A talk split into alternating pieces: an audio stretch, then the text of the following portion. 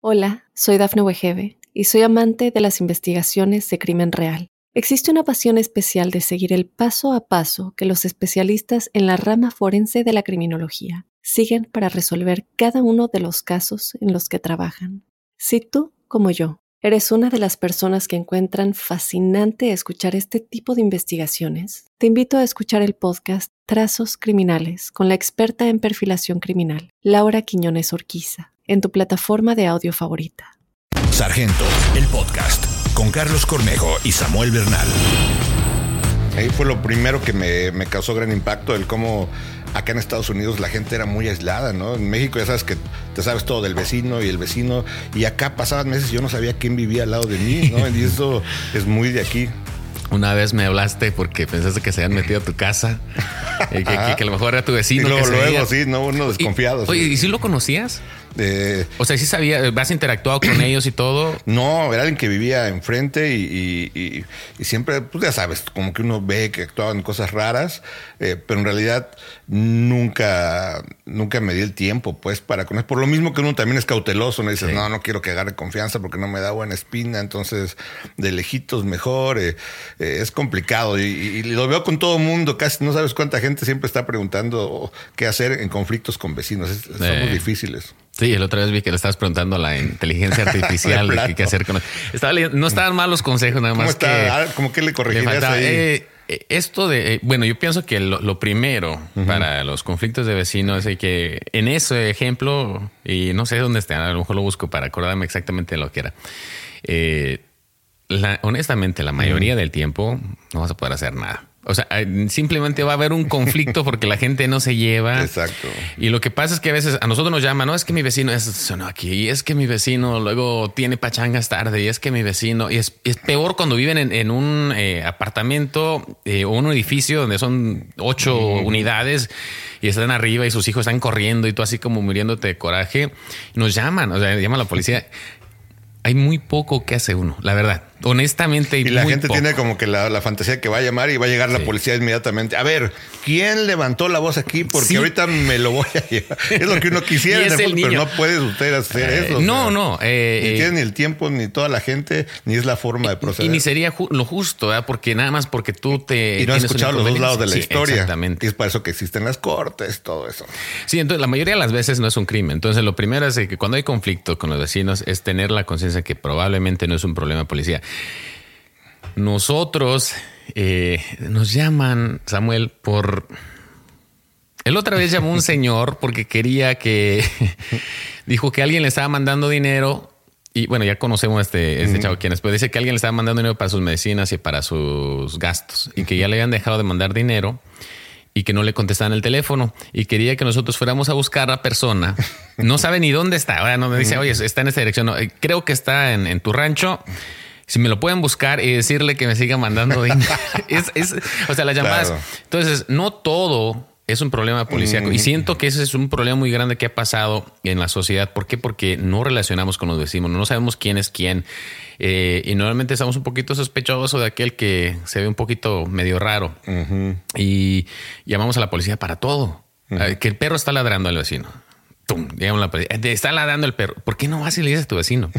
Pero la gente como que tiene un miedo a hacerlo, entonces los involucra. Entonces, lo primero, que si tienes problemas con tu Y vecino, que, que también está fundado, ¿no? Hay casos, por ejemplo, ya viste lo que pasó, ¿dónde fue? De un vecino que estaba disparando, eh, fue en Texas, creo, y, y que eh, fueron a. No vi decirle y acabó llegando a matar a parte de la familia. Sí. Entonces yo creo que ese yo vi uno tipo- en México. Mira, pero eso es rarísimo. Sí, yo sé, pero, O sea, pero causa mucho trauma, ¿no? Pero ese es el problema. Es que las noticias te enseñan lo más espectacular que sucede. Claro. De cuántos millones, si no es que billones de interacciones entre vecinos pasa eso. Raro. Y, y sí es, y yo no estoy diciendo que esto es absoluto.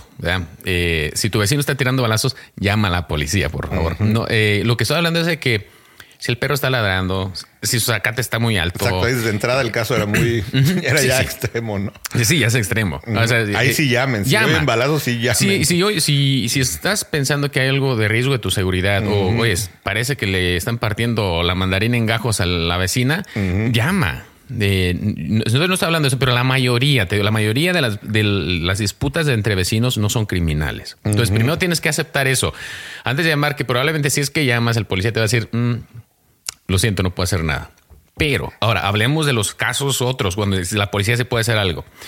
Digamos que, que tu vecino, tú fuiste a hablar con tu vecino y tu vecino te, te- te empezó a amenazar, o, tú, o cada vez que ves tu vecino te está insultando. O digamos, en un caso, digamos una eh, mujer vive sola, una muchacha vive sola en, en un apartamento y el vecino acá la acosa cada vez que está pasando. Eh, ya sea le está diciendo inuendos o qué sé yo. En, casos así puedes tener un acoso. Entonces eh, ahí es donde se aplica, que a lo mejor puedes sacar una orden de restricción. Y las órdenes de restricción son, son bien... eh, bien fuertes y no a la misma vez, porque es una orden en papel. Entonces la gente no lo estás amarrando, ¿verdad? Pueden hacer algo, es ilegal hacerlo. Pero lo que sí puede hacer es de que en casos hasta puede sacar a la gente de su misma casa. O sea, vives, digamos, vives en una casa, tienes un roommate. Eh, ¿Cómo se dice en español un roommate? Tu um, compañero de casa, tu, tu inquilino. Sí, tu- ah, anda, sí. ¿no? Alguien con quien vive en tu casa. Aquí eh, en los 50 estados, para sacar a alguien de una casa que ya está viviendo ahí, está complicado. Eh, hay un proceso largo. Y si es que te va bien, a lo mejor vas a durar unos dos, tres meses. si es que lo puedes rápido. sacar, ¿verdad? Con una orden de restricción, si te la aprueban, está fuera inmediato lo corres de la casa, lo sacas, tiene 10 minutos para sacar sus chivas y, y a donde se vaya, vaya a ir, quién sabe. Ahora, para obtener una orden de restricción necesitas tener un caso, si es una orden civil que tú vas y aplicas para ella, tiene que ser un caso donde tu seguridad esté en riesgo o hay un acoso eh, tan continuo que no te deja vivir en paz. Haces una aplicación, escribes todo lo que te está pasando, un juez la revisa. Normalmente, si hay suficiente sustancia en eso, y es por eso importante ser muy explícito y, y- y dar los más detalles que puedas, el juez ahí va a decidir con la información, sin escuchar la otra parte, va a decidir, ok. ah, voy, a, voy a dar esta orden temporalmente. Entonces, normalmente es como una semana, semana y media. Tienen que encontrar a la persona, darle la notificación, estás, eh, tienes esta orden de restricción. Normalmente les va a prohibir tomar alcohol o hay muchas cosas que les puede prohibir poseer armas, eh, estar en ir a tu trabajo, estar en la casa, contactarte. Y luego, como a la semana y media, ellos tienen el derecho de ir. Tienen una, una- una cita, eh, una fecha y una hora donde pueden ir y dar su versión que es justo, se me parece, ¿no? Y ya después de que el juez escucha a los dos, el juez decide, se queda o no se queda esta orden de, de protección. Y de ahí, este, pues si se queda permanente, pues ya este ya, aunque sea su casa, aunque sea tu casa. wow. Entonces digamos que tú es tu casa, eres el dueño, bla, bla, bla, y tienes eh, un inquilino y lo estás acosando y agarra una orden de restricción contra ti, te puedes sacar tu propia casa.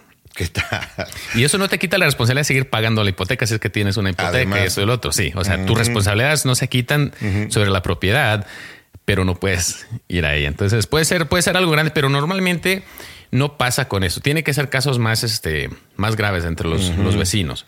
Am, si son cosas que son violaciones de la ley, pues si llamas a la policía, nosotros podemos intervenir un poco y, y cambiar ahí. ¿Estás de acuerdo que sí fue muy puntual ahí lo que, lo que sintetizó la inteligencia artificial? Porque sí decía, eh, tienes, es recomendable que le digas a la policía si tienes un conflicto. Tal vez no van a hacer nada en ese momento, pero sí es importante que quede registrado, ¿no? Y Sí, mira, hay, hay- hay algo y pienso que eh, yo no sé dónde viene, pero la gente lo llama y- y nada más lo quiero registrado. Tampoco es bueno. No, no es que sea bueno, pero no le veo la utilidad verdaderamente. Ok, porque si tú lo tienes, si tú tienes evidencia, digamos, tú tomaste fotos, video, ya lo tienes registrado. Oh, pero no queda como un récord. sí, sí, sí queda que llamaste. Y no nosotros no vamos a hacer un, un reporte criminal de cada persona que llama porque no ya de por sí no, no hacemos otra cosa más que escribir historias. es nuestro trabajo, en serio. Nuestro trabajo de policía es escribir historias. Entonces no tuviéramos otra cosa que hacer. Entonces la gente llama y dice, ay, quiero un reporte. Mm, el reporte va a ser el incidente que tú llamaste y diste esta información. Hay casos que puede eh, ser, ¿sabes qué? Ah, esto está ocurriendo tantas veces, ¿verdad? Eh, pero la- el hecho de que haya pasado, tú mismo lo puedes documentar. Entonces, lo que yo le recomiendo a la gente, más que nada, es de que siempre, si, si, si piensas que está pasando eh, un. Ay, cómo me choca que se me olvide en el español. ¿Cómo dice en español? Un pattern. Un Ah, patrón. Sí, un patrón. Sí, si piensas es un patrón. o sea, que Eh, está pasando lo mismo. lo mismo, veces. repetidas veces. Apuntas la fecha, apuntas la hora, apuntas el lugar y una descripción de los hechos. Y- pero eso a poco ya cuenta como un. Sí. Porque alguien podría también inventarse esto pasó a tal hora, a tal día. Y también lo puedes inventar y llamar a la policía. Mm, O sea, no. eh, eh, entonces, tú vas, eh, entonces, si ya tienes otro tipo de evidencia, pero ahí vas manteniendo un récord, ¿verdad? Mira, eh, me, me dijo esto, esto, esto, me dijo esto, esto, esto. Ah, y ya, o sea, ya tengo, ya, ya me cansé. Han pasado 15 veces que cada vez que llego a mi casa, mi vecino me grita, me insulta, me dice esto y otro, bla, bla, bla, bla, bla. Entonces ya tienes un caso. Si llamaste esas 15 veces, pues está bien, pero nada más estás ocupando más recursos que no son necesariamente eh, útiles en ese momento. Oye, una cosa que también noté en, ese caso particular es que decía, mucha gente le recomendaba a la persona que estaba teniendo el problema con el vecino en su edificio que lo grabara, eh, que grabara cuando era agredida verbalmente por, por la vecina. Y ella decía, no, es que nos prohibieron poner cámaras en, en- su departamento, por lo menos en la parte de afuera.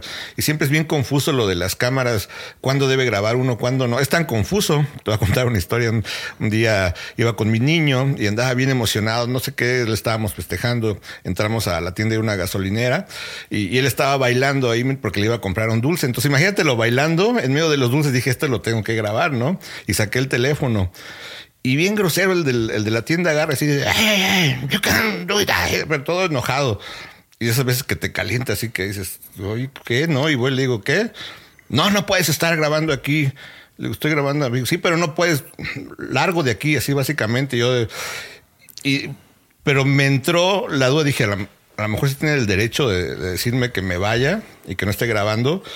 Si me pongo pesado, llego a las últimas consecuencias. ¿Qué tal si estoy yo en lo incorrecto y en realidad no puedo estar grabando aquí?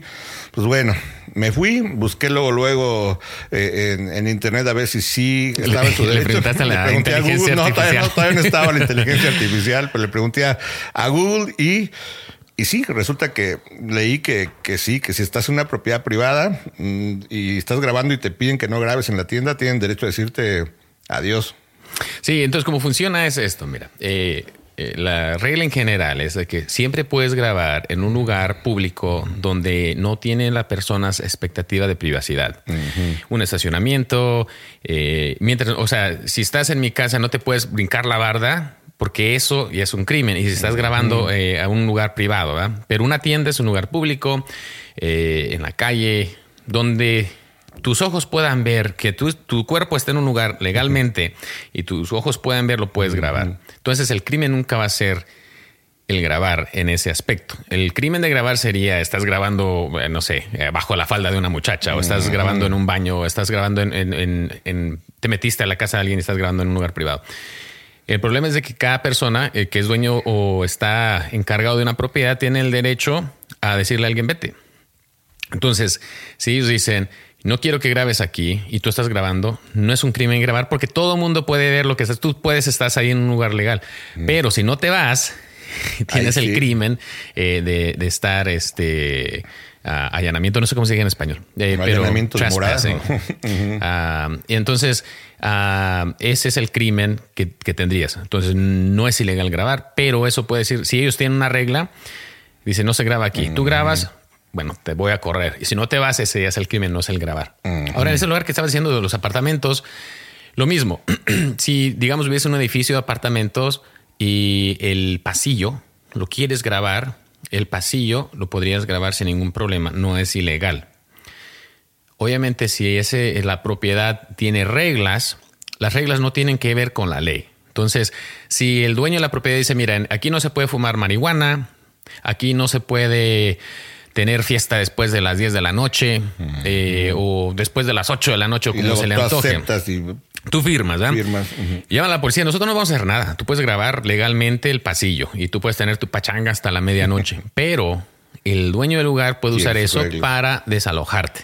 Si no estás siguiendo las reglas, tú firmaste las reglas, te voy a votar. Entonces es el riesgo que tienes. Pero legalmente eh, o más bien criminalmente no hay nada que hacer. Mm, y ahora puede haber reglas a lo mejor que, que no sean legales, pero eso ya es un rollo de que tienen que checar un abogado si tal regla de tal edificio estaba correcta o si no. Sí, o sea, ya sería un caso civil, pero o sea, la policía no va a hacer absolutamente nada en ese caso. Ya lo que tendrías que ver es un caso civil donde te quieren desalojar y tú dices, bueno, porque Mientras tú firmas ese contrato, la única forma de que ese, esa cláusula no fuera válida es de que se están violando tus derechos de alguna forma o hay muchas a veces reglas de arrendamiento mm, basadas en el gobierno como antidiscriminación, que no pueden. Y eso, eh, ahorita que estoy pensando en eso, he visto anuncios que dicen se renta cuarto para mujer, se renta cuarto para... Eso es contra las reglas eh, de eh, housing. Ah, entonces tengan cuidado si, empiezan a hacer eso. O que, sabes, aquí no aceptan familias o aquí nada más aceptan familias, pero esto no. Entonces, eso es ilegal. No puedes discriminar si alguien está buscando vivienda. con muchos clientes también que a veces dicen, oye, yo busco, estoy buscando a, una mujer. Una mesera. Una, digo, híjole, nada más te recomiendo que no pongas eso, di que estás buscando a alguien que haga ese trabajo, pero no, no debe ser un hombre o una mujer porque pueden entrar también en problemas. Hola, soy Dafne Wegebe y soy amante de las investigaciones de crimen real. Existe una pasión especial de seguir el paso a paso que los especialistas en la rama forense de la criminología siguen para resolver cada uno de los casos en los que trabajan.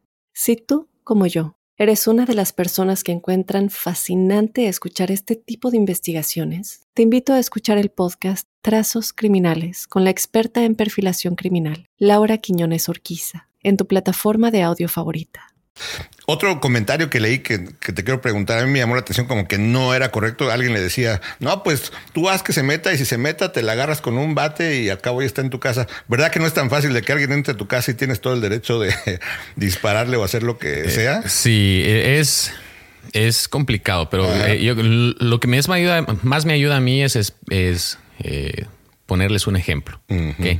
Si alguien se mete a tu casa a robar tu televisión, ¿ok? Y vamos a la historia. Llegas a tu casa.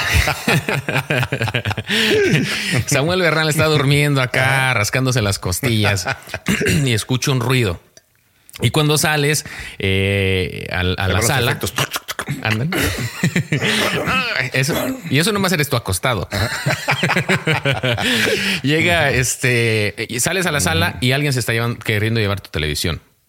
El fulano te voltea a ver, pone unos ojos así de búho y sale corriendo. Y tú ya vienes bien empistolado. No, como que te me vas a ir. Y, todavía, digamos, tienes un pasillo largo en la mansión Bernal, donde tienen que unos. suena más como la corneta. Ándale. Eh, tienen así un, pasillo largo y este va corriendo, huyendo de ti. Y tú, ya sea, le sueltas un plomazo, le tiras, eh, aunque sea con un bate, o le tiras hasta tus chones encima, no es porque no sería justificado ese uso de la fuerza y tú te puedes meter en problemas por y la gente, yo sé, yo, o sea, entiendo el, hecho natural de querer decir, estás violando mi privacidad y siento un coraje. Pero bajo la ley, te guste o no te guste, la ley no te permite usar la fuerza para proteger propiedad. Tu casa eh, es tu castillo, ¿verdad? Entonces, ellos no te pueden eh, amenaza. Ahorita, ahorita cambio el S, pero entonces va corriendo, tú lo lastimas. Tú, si digamos le quitas la vida, te van a acusar de asesinato o de, homicidio. Y es muy probable que termines yendo tú a la cárcel por la televisión que casi, casi te robaron porque lo cachaste en el acto. Ahora, volvemos. ¿Verdad? son, las, son las dos de la mañana. Samuel Bernal está durmiendo. Eh, así mero. Si roncas. Pero no, con ganas. Es otra historia larga, pero. Y digamos, este fulano abre la puerta de tu cuarto y se está metiendo y se está acercando a ti. Tú tienes tu arma aquí al lado, como el sargento Cornejo, listo para lo que caiga. Y se te está acercando. Si tú quieres, le puedes disparar. Porque va yéndose a ti, está en tu casa y tú puedes articular. Sí se dice articular, no sé cómo. argumentar, sí. Que era una eh, amenaza real, ¿no? Sí, que era una amenaza real contra tu persona. Ok, entonces ahí te puedes defender, aunque todavía, y es la diferencia en tu casa. En la calle, nada más porque se esté acercando a alguien así, no, vas a poder justificar usar fuerza. En tu casa, muy diferente, te puedes proteger. o digamos en la televisión, en el caso de la tele, le dices, hey, párate, y se voltea y se te echa encima. Sobres también. Puedes dañarlo, puedes hasta quitarle la vida si es necesario, a lo que le dicen el Make My Day, porque te estás defendiendo tú. Ya no estás defendiendo tu tele, te estás defendiendo tú y tienes más derecho, un poco más derecho de, de usar fuerza eh, más alta, se podría decir, para proteger tu hogar y protegerte en tu hogar, pero no para proteger propiedad. Entonces, ah, hubo un caso donde en Denver, donde eh, un, un chavo, era como las 2 de la mañana, sale y ve que se están metiendo a su camioneta. Se regresa, me parece que al mismo tiempo a lo mejor llama a la policía, se regresa, agarra un, eh, un fusil, sale otra vez a confrontar a estos. Se espantan, se meten a su carro y se empiezan a querer ir. El chavo se viene alrededor del carro y en eso mueven el carro, él se cae y no es muy claro si en la caída o como sea, le dispara al, al conductor. El carro se empieza a ir y cuando se va retirando el carro todavía le suelta dos balazos más hacia el vehículo. Se va el carro, llama a la policía, oye, se estaban tratando de robar mi camioneta. Ah, pues aquí yo me traté de defender. Eh, llega una llamada después. Attention all cars. Ah, es- es de- llega eh, eh, una llamada de servicio que encuentran un carro abandonado y hay una persona adentro que está herida. Después llega la policía, no está herida, está muerta. Oh. Ah, había dos personas que se habían ido. El conductor ahora está obviamente con impactos de bala. El carro estaba baleado. Ya llamó a la policía. Pues una cosa a otra, ¿no? Eh, 25 años de prisión le dieron a este joven. Porque no se estaba defendiendo, sino ya los estaba Sí. agrediendo. Sí, lo estaba agrediendo por propiedad y, y nadie quiere, o sea, yo creo que todos instintivamente Claro. decimos, "Oye, si alguien me quiere robar mi Me la paga, sí, me la paga. Pero no puedes usar fuerza para proteger propiedad. Por más, la propiedad, y, y recuérdame, tienes seguro de auto, se siente feo, yo sé, y están violando tu, tu privacidad de cierta, o tú te sientes así tu, tu reinado, como que alguien ahí llegó y está, pero la propiedad la puedes recuperar. Eh, chavos obviamente tienen una, una mala vida, no están, no están yendo bien, pero tú no te arriesgues a eso. ¿Sabes qué? Si, nada- si están afuera, no se han metido en tu casa, llama, ve, graba, sé buen testigo. Ah, y si al último nunca recuperamos tu camioneta, a lo mejor tu seguro lo va a hacer, pero no te arriesgues a esas Que cosas. Entonces, los mexicanos tenemos siempre bien claro de que no, si, si es algo que te están llevando, que se lo lleven, ¿no? Pero que tu vida es lo que tienes que proteger. Que se lleven el carro, que se lleven tu cartera, que se lleven lo que quieran, pero no pases a, a arriesgar también tu vida. Sí, o sea, y hay, hay momentos para todo, obviamente, eh, pero en esas, esas circunstancias donde están tratando de ir, donde ya no te están atacando a ti, hay muy poco que puedes hacer y simplemente así es la cosa. Entonces es parecido en la casa o afuera. Nada más la clave es no puedes usar fuerza para proteger propiedad. Hay excepciones, ¿verdad? Claro. alguien está tratando de incendiar tu casa. ya, la, ya la llenó de, de, este, Gasolina. gasolina. Tiene el cerillo aquí. tus hijos están adentro y tú tienes forma de matarlo para que no tire el cerillo a la. Dale, ¿verdad? Tal, ajá, Pero ya no estás defendiendo tu casa, estás defendiendo a tus hijos que están dentro y se van a quemar si dejas que pase esto. Tal vez como que la, la, la, la brújula, ¿no? El sentido común sería, ¿estoy haciendo esto realmente porque necesito hacer para defenderlo o ya es por ira, ¿no? Ya Sí, es por sí, venganza. sí. Ujú. Sí, entonces, ah, hablando de eso, eh, de, eso de, de la ira y de la venganza, eh, ¿tú qué piensas? ¿Cuál es tu opinión sobre eh, usar eh, disciplina con los niños? O sea, pegarle a los niños. ¿Qué, cuál, Mm, cuál yo- para, para la disciplina? ¿Qué piensas tú? Ahí fue de, fue de las cosas que, que, que me han cambiado la mente. Fíjate que yo soy muy orgulloso de, de cuando me cambia la mente. Hay gente que es orgullosa de decir, no, yo siempre he pensado toda mi vida que como si fuera un orgullo tener las mismas ideas, ¿no? De, de hace muchos años. Yo al revés. Yo creo que si una idea te está cambiando es que pues, tienes actividad mental que se está refrescando. Yo antes de, de casarme, si era de la idea de pues en un caso muy necesario, hay que darle sus, sus nalgadas, ¿no? Eh, ajá. Y, y, y sí decía, no darles a cada rato, pero cuando sea Necesario. muy necesario, cuando sea un caso muy especial, sí ponerles un alto, porque siempre escuchaba historias de, de papás que decían, más vale una cachetada a tiempo que mil golpes después, ¿no? Y, y sabía historias de que un día llegaba borracho el hijo y le ponían una madrina y nunca se volvió a emborrachar. Y entonces yo sí estaba con la idea de que Y luego están los grandes que dicen, gracias a que mis papás me pegaban, soy alguien en la vida, ¿no? Exacto. Entonces, pues yo decía, sí, no, de vez en cuando hay que sacar la, la mano dura. Por fortuna, me casé con, con, una mujer que es psicóloga, ¿no? Y que estudia mucho eso, o estudió mucho eso en, su momento, que estaba también en su carrera. Y, y ella me decía, no, teníamos grandes debates, ¿no? Le decía, oye, cuando pase algo importante, yo sí soy la que les voy a poner una. ya me decían, pues mira, no tiene sentido porque si les pones una, por ejemplo, ¿no? Pones una, eh, después cuando lo vuelven a hacer, pues tienes que ponerles otra. Entonces cada vez va aumentando el nivel de, agresividad porque ya no le va a hacer lo mismo. Lo que, entonces se vuelve de repente un ambiente totalmente tóxico y agresivo y, y pues no es el camino que uno quiere. Dice, es mejor como que hacerles entender por la razón eh, lo que está mal. Obviamente tomar medidas, ¿no? Tomar consecuencias, pero no tienen que ser violencia física. Y, me tomó tiempo entenderlo, pero bueno, estábamos en el debate, ¿no? Estábamos en el debate. Y de las primeras eh, vacaciones que tuvimos una vez a la playa, me acuerdo que mi niño así chiquito, ¿no? De tres años salió corriendo al balcón. Mi esposa pegó un gritazo porque sentimos que se aventaba, ¿no? Híjole, entonces dije yo, este es el momento de aplicarla, ¿no?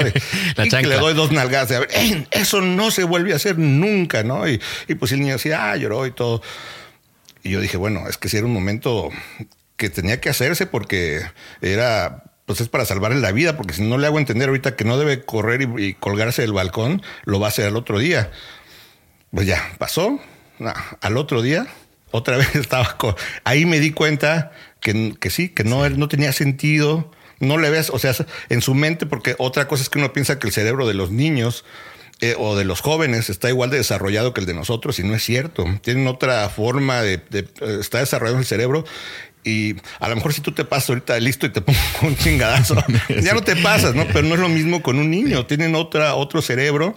Él ya se le había olvidado al siguiente día lo de la nalgada, o a lo mejor dijo, bueno, pues, no sé qué habrá pasado, pero no funcionó. Ahí me quedó bien claro que eso no iba a funcionar y desde ahí, gracias a Dios, a la fecha, no, ni una nalgadita ni nada, porque pues veo que no tiene, no va para bien, es más bien un efecto negativo. ¿Qué edad tenía? Ah, tenía como tres años y medio, cuatro. Parece que dicen que antes no. Y fueron nalgaditas, ¿no? Sí, sí. Pero para ellos, pues son nalgaditas y oye, es una nalgada, ¿no? Y, más porque no nada más la nalgada, también cómo le estás hablando de lo que está diciendo, y fuerte y eso. Exacto. Normalmente me parece que es menos de cinco años, a lo mejor menos de siete, que, que dicen que los niños no tienen la capacidad de ver eh, consecuencias de sus acciones. Por eso es que se casi se caen al agua y no se dan cuenta del peligro o de la reacción. Mm, su cerebro todavía no se desarrolla lo suficiente para ver la consecuencia que van a tener. Entonces no importa, ya se quemaron una vez con la estufa, van a volver a quemarse con la estufa si tú no tienes cuidado, eh, porque todavía no se desarrolla esa parte de su cerebro y van creciendo y va esto. Eh, yo estoy completamente de acuerdo. Pienso en, varias cosas. Una, el, golpear a los niños pienso que eh, a la larga tiene peores consecuencias y tienes otras consecuencias aparte del comportamiento, como eh, quieres proteger a tus hijos de abuso sexual y dices que quieres que se protejan su cuerpo, pero tú mismo no respetas su cuerpo al, dañarlos. ¿Tú cuántas veces la has regado, Samuel, en, los pasos tres meses? Que has dicho, ay, me cometí un error. Eh, por lo menos una. No, pues por lo menos. ¿Alguien te ha pegado porque la has regado? No. ¿No, verdad? No. Entonces, nosotros nos decimos, los adultos, eh, puedes, puedes romper la ley.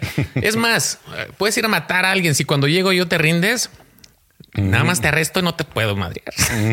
que ganas a veces no falta nada, pero no te nada. Pero a los niños, simplemente porque hicieron algo que un niño sin tener la capacidad de un adulto hizo, justificamos el golpearlos. Y tarde o temprano, o sea, pienso que el miedo funciona en cierta forma dependiendo de la edad pero verdaderamente es lo que quieres, que tu hijo esté eh, pasando esto por miedo y, que esté pasando eso, o quieres eh, que simplemente aprenda, ¿verdad? Porque lo que quieres es que tu hijo pues, sea una persona eh, exitosa. Entonces, en vez de tenerlo basado en los miedos, Ah, pienso que hay, hay, otras mejores opciones. Que, el logro ahí, el, gran logro es que le tengan a uno respeto, no miedo, porque es bien diferente. Sí, que tengan miedo a defraudarte o que tengan miedo a, eso o a fallarse a sí mismos más que el miedo a que me van a partir la... agredir, ¿no? Eso, ajá. Y otra cosa que he escuchado muy común cuando decimos, bueno, a mí me pegaban, ¿no? De niño y, y no estoy traumado, ni me pasó nada pero se, supone que cada generación debemos ir mejorando, ¿no? Entonces, no quiere decir que estuvo pésimo lo que hicieron tus papás. Hay papás que sí, a veces pues ellos les habían enseñado también que el cinturonazo y, funcionaba. Y, y sí, a veces era peor que no hubieran hecho nada, que hubieran dado un cinturonazo, pero hay mejores formas todavía de hacer las cosas y es lo que estamos buscando. Y, es de lo que a lo mejor es lo que traían mismos eh, los, los, papás y los abuelos. Vamos a tener que tener este más cafecito. El, el este yo argumentaría que la gente dice, mira, yo salí bien, no estoy traumado, porque vemos el trauma así como que alguien que está loco. Te apuesto, te aseguro que allí, si le escarbas, hay cosas, hay cosas en, las relaciones que tienes con tu pareja, con tu familia, y a lo mejor no es lo más obvio, pero te apuesto que hay algo ahí, te apuesto que hay algo ahí cuando le, cuando les escarbas. Y nosotros a veces somos muy buenos para tapar las cosas y que todo se vea normalito, pero a lo mejor ese abuso de alcohol que tienes viene de ahí, o a veces esa falta de paciencia o esa, eh, irritabilidad, ansiedad, o muchas Y no sabes dónde viene hasta que empiezas a buscar, empiezas a platicar, empiezas a escarbar y tarde o temprano sale a canijo. La mayoría de nuestros traumas vienen de nuestra infancia. La mayoría de las, razones de que tenemos a veces comportamientos antisociales o tenemos eh, cualquier eh, eh, trauma, la mayoría, le escarbas, le escarbas y viene cuando estás pequeño. Ese de que tu mamá fue, fuiste un embarazo no deseado y desde ahí viene un trauma que después a veces tú sientes de que las personas no te pueden amar aunque te quieran con toda su alma, tú no lo aceptas porque no, ¿cómo me van a querer? Y no te das cuenta. Pero empiezas a escarbar y viene que, no sabes que cuando estabas pequeño, tus papás te abandonaron por seis meses o lo que haya sido. Siempre hay un causa y efecto. Entonces, y, nota lo que te dije de que yo tuve la fortuna de que estoy casado con una psicóloga que me pudo ¿no? educar sobre eso, pero no todos es así. Entonces volvemos a lo que decías de un principio de eh, cómo navegan los, los, inmigrantes, eh, el sistema, cómo aprendes lo que tienes que aprender. Yo lo que siempre repito es que es un mundo de información en el que vivimos, es un mundo de, de, caos y de problemas y de decisiones que tenemos que tomar a cada instante. Lo más inteligente yo creo que podemos hacer siempre no es saber todo, porque no vamos a poder saber todo, pero acercarnos a quien sí sabe. Entonces, de cada tema, siempre acercarse al experto. Por ejemplo, en este caso, tienen duda de, oye, ¿le debo poner unos cinturonazos o no a mi hijo? No le escuchen al compadre, no le escuchen nomás al cuate o al youtuber, o no, pregúntenle a un psicólogo que vean que es experto, ¿no? Que ha estado quemándose las pestañas y desvelándose y estudiando por años. Pregúntenle y vean qué les dice, ¿no? Si no, si no, pregúntenle en la inteligencia artificial. es que a veces no tiene acceso. Yo sé. Eh, o sea, dices, ¿sabes? Algo, policías hay en todo el mundo, ¿verdad? En todo el mundo hay policías. Y la gente tiene tantas preguntas, se pueden decir hasta mundanas, y, pero no tienen, tienen miedo a veces o, vergüenza de preguntársela a un oficial. Yo creo que una de las razones de que, eh, gracias a Dios, he tenido éxito en esto en las redes es por eso mismo, porque hay gente con tantas preguntas, pero no tienen a, qué, a quién hacérselas. Eh, entonces, nos falta un poquito más de eso porque a veces... Y ahí está bien inteligente, digo, hay un aplauso también a todos tus lectores y auditorio que se acerquen contigo en este caso, que eres el oficial, así como lo hacen contigo, de que te preguntan a ti, cuando sea un problema de otro tipo, que se acerquen, a, que si es algo de que eh, si me pongo la vacuna o no, si como esto no, al doctor, el doctor es el más estudiado, no hagan caso a su doctor. Hola, soy Dafne Wegebe y soy amante de las investigaciones de crimen real. Existe una pasión especial de seguir el paso a paso que los especialistas en la rama forense de la criminología siguen para resolver cada uno de los casos en los que trabajan. Si tú, como yo, eres una de las personas que encuentran fascinante escuchar este tipo de investigaciones, te invito a escuchar el podcast Trazos Criminales con la experta en perfilación criminal, Laura Quiñones Orquiza, en tu plataforma de audio favorita. Vean lo que hizo, es lo más inteligente. ¿Puede equivocarse su doctor? Sí. Puede haber un margen de error, sí, pero es menor ese margen de error que el de tu compadre. Sí, sí, exactamente. no, que, ya te vas a. Hay tantas cosas, nada más que porque lo vemos en las redes ya decimos, no, pues ya es verdad. Y lo mismo que hablamos del principio, de que nada más tú ya piensas esto, ¿verdad? Entonces ya nada más vas a buscar confirmarlo en diferentes y lo vas, lo vas a hacer. Uno mismo eh, te, te, engañas buscando, porque hasta la forma que buscas en Google ya estás buscando un resultado de cierta manera. Y hasta Google ya sabe más o menos qué es lo que te gusta, ¿no? Sí, oye, eso, eso es bien raro de de, de los teléfonos y eso, de que sabe que te gusta, porque a veces estás hablando. eh, mi- mira, yo no, yo no hice Google de nada de esto, ¿verdad? Mis, eh, mis papá, mi papá se retiró, eh, vendieron su casa y, y están decidiendo qué van a hacer con su siguiente etapa de su vida. ¿verdad? Pero yo nunca hice Google de nada de esto, ¿verdad? Llegó. Me sale, me sale, me sale publicidad. Estaban unos viejitos ahí y era de que eh, cómo ayudarles a buscar vivienda o assisted living a tus padres. De- dije yo, oyes, Ajá. Ah, el teléfono te según, escucha. mira, eh, según cuando pones tu teléfono hacia arriba, tu teléfono siempre está escuchando. Por eso cuando le dices, este, hey Siri, Siri, tal. eh, escucha, ahí ya está. Pero si lo pones boca abajo y dice lo mismo, no escucha. Apaga el micrófono si tienes la pantalla hacia abajo. Según no es, según no Sí, yo es no que no hay un hacker ahí metido también. Sí, ¿no? estaba escuchando eh, apenas eh, que eh, cuidado con hay una como las rumbas eh, que eh, están conectadas al Wi-Fi, usan el, el lidar, se dice, los láseres para pues, ver el espacio, ¿no? Ahora la- la- las han estado hackeando para escuchar conversaciones ahí. eh, de entonces usan el lidar o, o el láser para convertir las frecuencias de audio en, en- en Las frecuencias espaciales en, sí, sí, sí. audio. en también. audio. Y- y, escuchar, o como si fuera un micrófono, Wow. el rumba de tu. Wow, sí, yo, sabes, casi, casi la tecnología se me, a mí me parece muchas veces a la presencia divina porque dices, lo mejor que puedes hacer es portarte bien, porque tienes que saber que siempre hay algo que te está escuchando Sí. o ves como lo mejor, porque hay una, tú sabes, no hay miles de formas en que te pueden o espiar o hackear o con tanta tecnología. Lo más recomendable, yo no diría que no uses la tecnología, que te portes lo mejor que puedas Sí, siempre. sí, o sea, y uno a veces, eh, cuando ves el- el- las pólizas de privacidad de una aplicación de teléfono, ¿quién, quién las lee? Nadie. Pum, le busca lo más rápido para encontrar el botón de aceptar y te vas a usar o lo que sea y estás dando mucha información. Y la mayoría de nosotros decimos, bueno, pues, ¿qué tiene? No, me importa. ¿Qué importa si China tiene mi información o no? Pues que, pero bueno, en, en- en- a grande escala, pienso que sí es un problema de, de seguridad nacional, ¿no? Eh, pero individualmente dices, "Ah, yo, yo aquí me paso grabando música nada más y- Sí. y, haciendo mi podcast. Qué bueno, Ah, no, pues ¿qué- nada qué importa malo, si ¿no? saben? Ah, pero sí es, es, es, este la forma de que la información puede influenciar y todo esto. ah, es, es este pues peligroso porque te digo que me salga Claro. eso sin que yo haya buscado nada. Ahora, han pasado recientemente esto de que cancelan tanta gente por lo que están diciendo. Yo, la verdad, soy muy amante de la libertad y pienso que prefiero tener ideas que ofenden, tener ideas que están descabelladas, eh, pero que el diálogo esté abierto, sin importar lo que tengas que decir.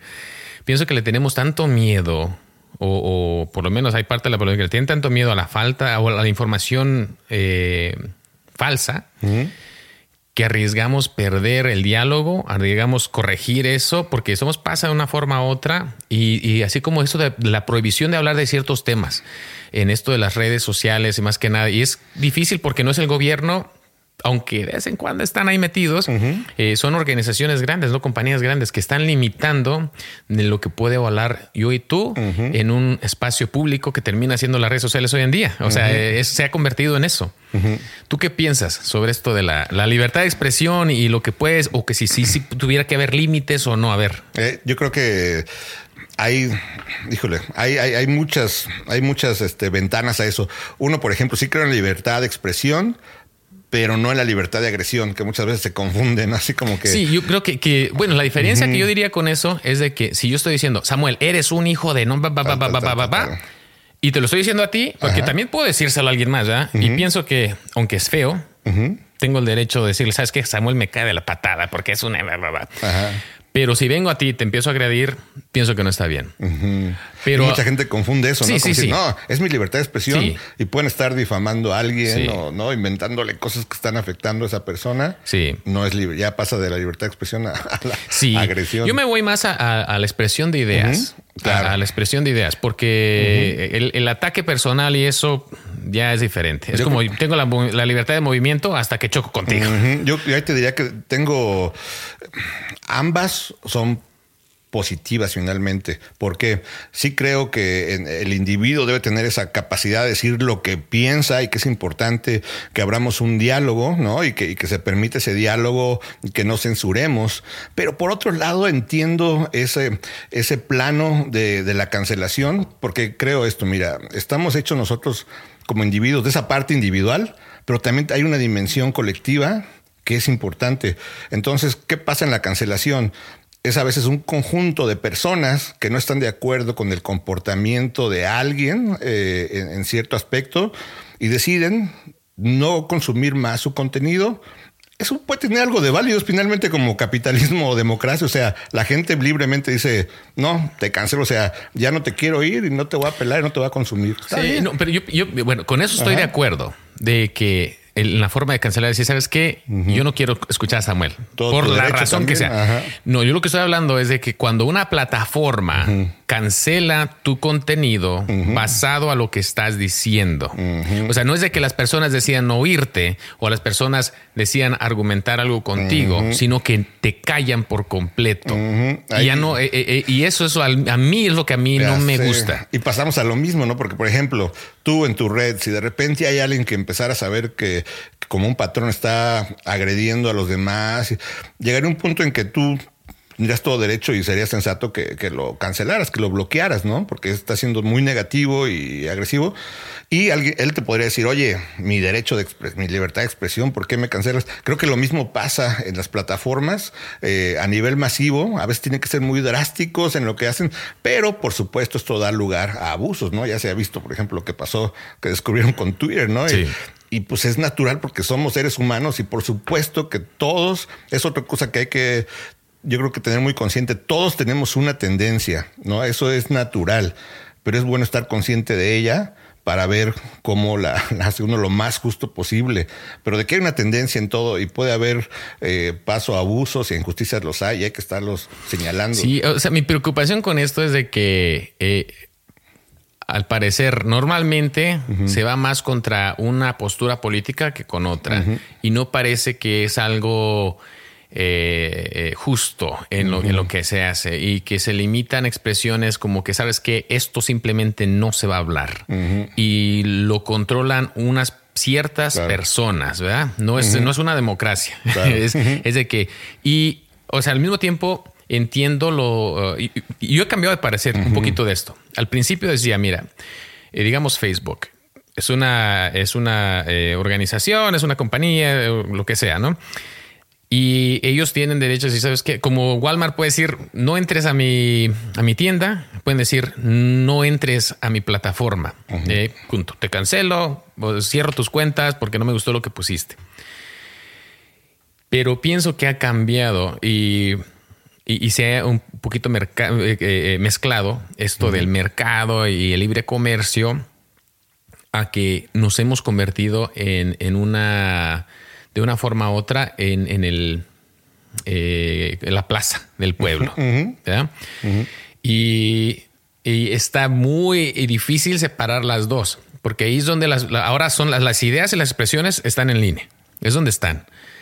Y esas expresiones no es un lugar público, es un lugar público y no a la vez porque son controladas por una organización. Entonces, parte de mi argumento anterior era de que, bueno, yo creé algo, si quieres estar aquí, bien, si no te gustan mis pólizas, vete a otro lado. Eh, eh, mi parte de esto del mercado libre dice eso.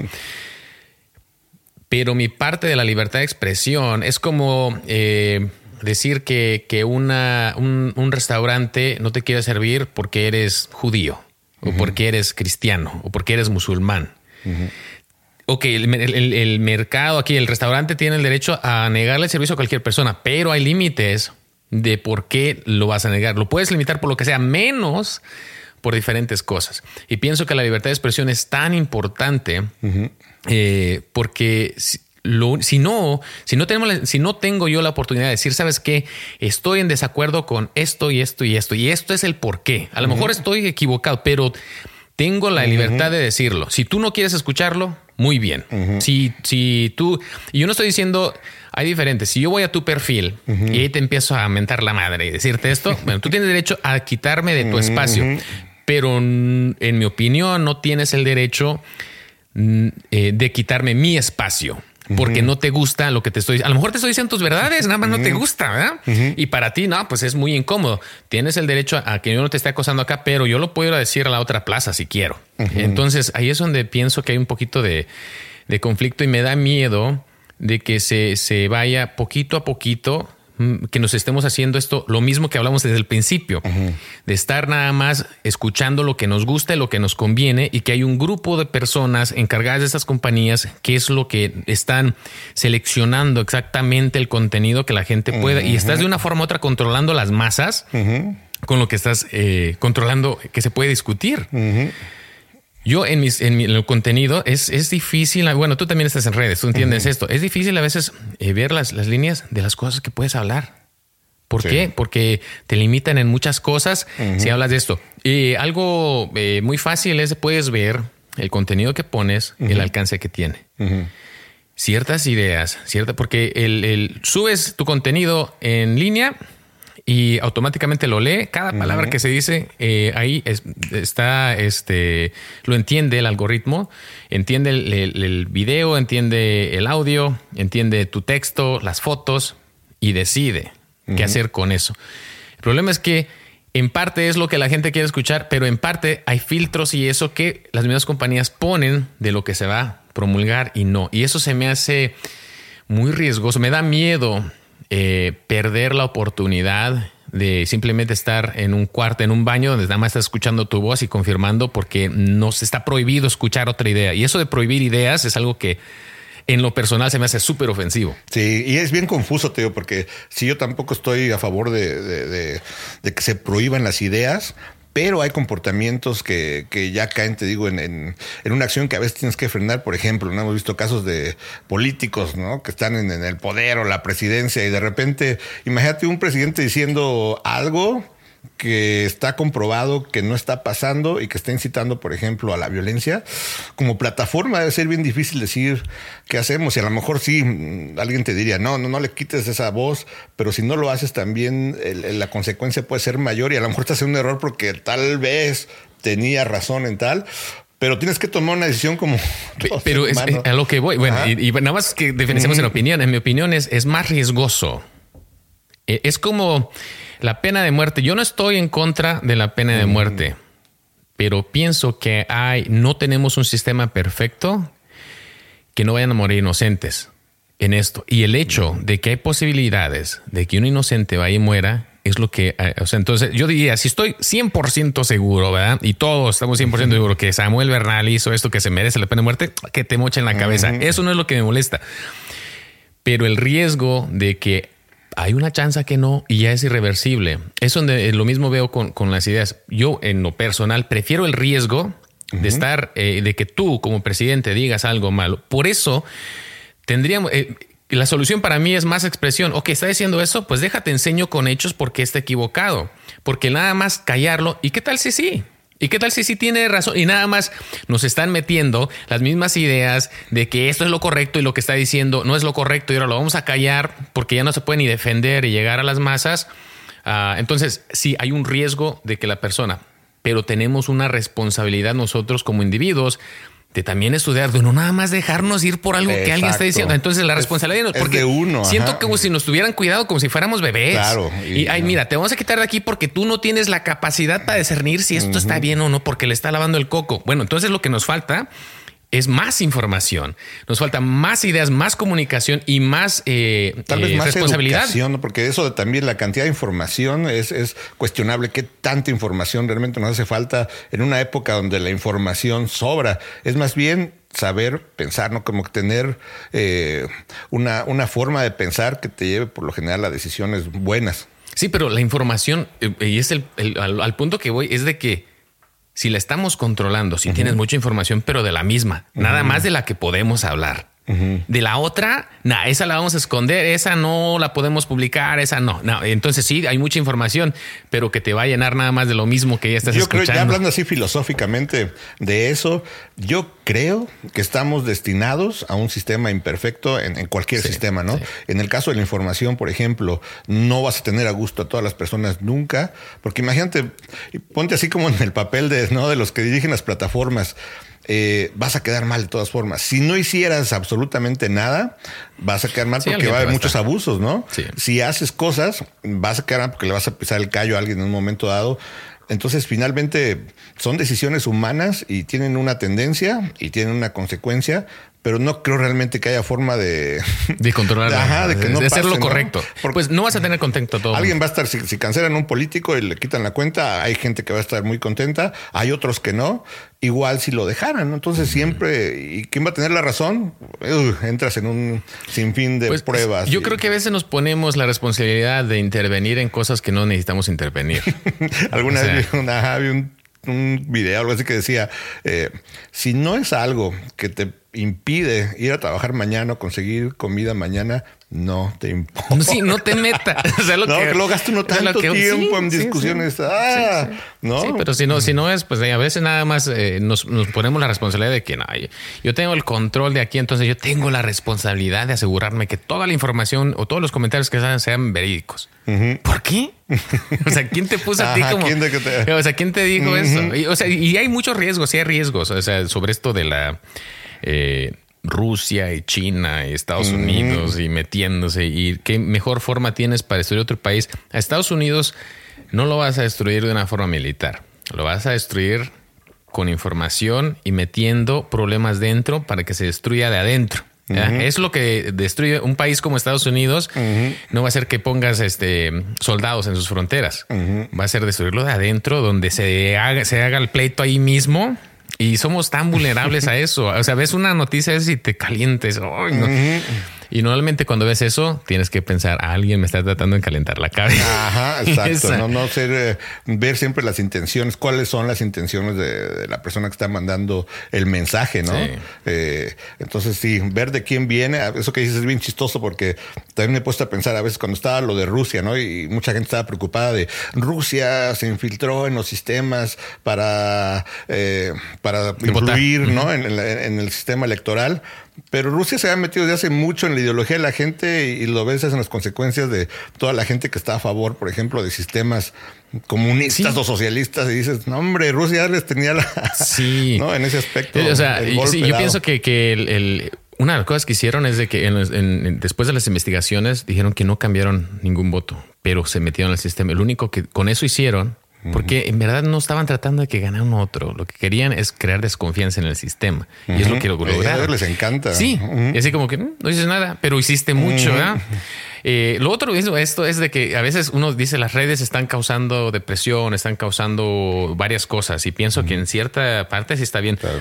Al mismo tiempo eh, dices hay tanta cochina, la estamos buscando. Entonces el problema ya está, nada más está manifestando de forma diferente, pero eh, mi desacuerdo, mis cosas ya las tengo dentro. Nada más las estoy sacando de una forma diferente. Ajá. Y en general, también, no sé si tú coincides con esto, pero yo creo que en todas las cosas, conforme va avanzando la humanidad, todo se va simplemente haciendo más intenso.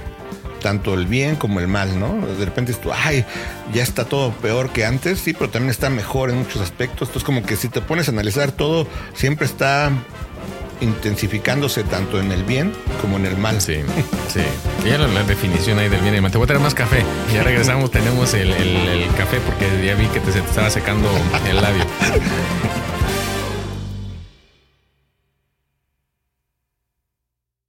Hola, soy Dafne Wegebe y soy amante de las investigaciones de crimen real. Existe una pasión especial de seguir el paso a paso que los especialistas en la rama forense de la criminología siguen para resolver cada uno de los casos en los que trabajan. Si tú, como yo, eres una de las personas que encuentran fascinante escuchar este tipo de investigaciones, te invito a escuchar el podcast Trazos Criminales con la experta en perfilación criminal, Laura Quiñones Orquiza, en tu plataforma de audio favorita.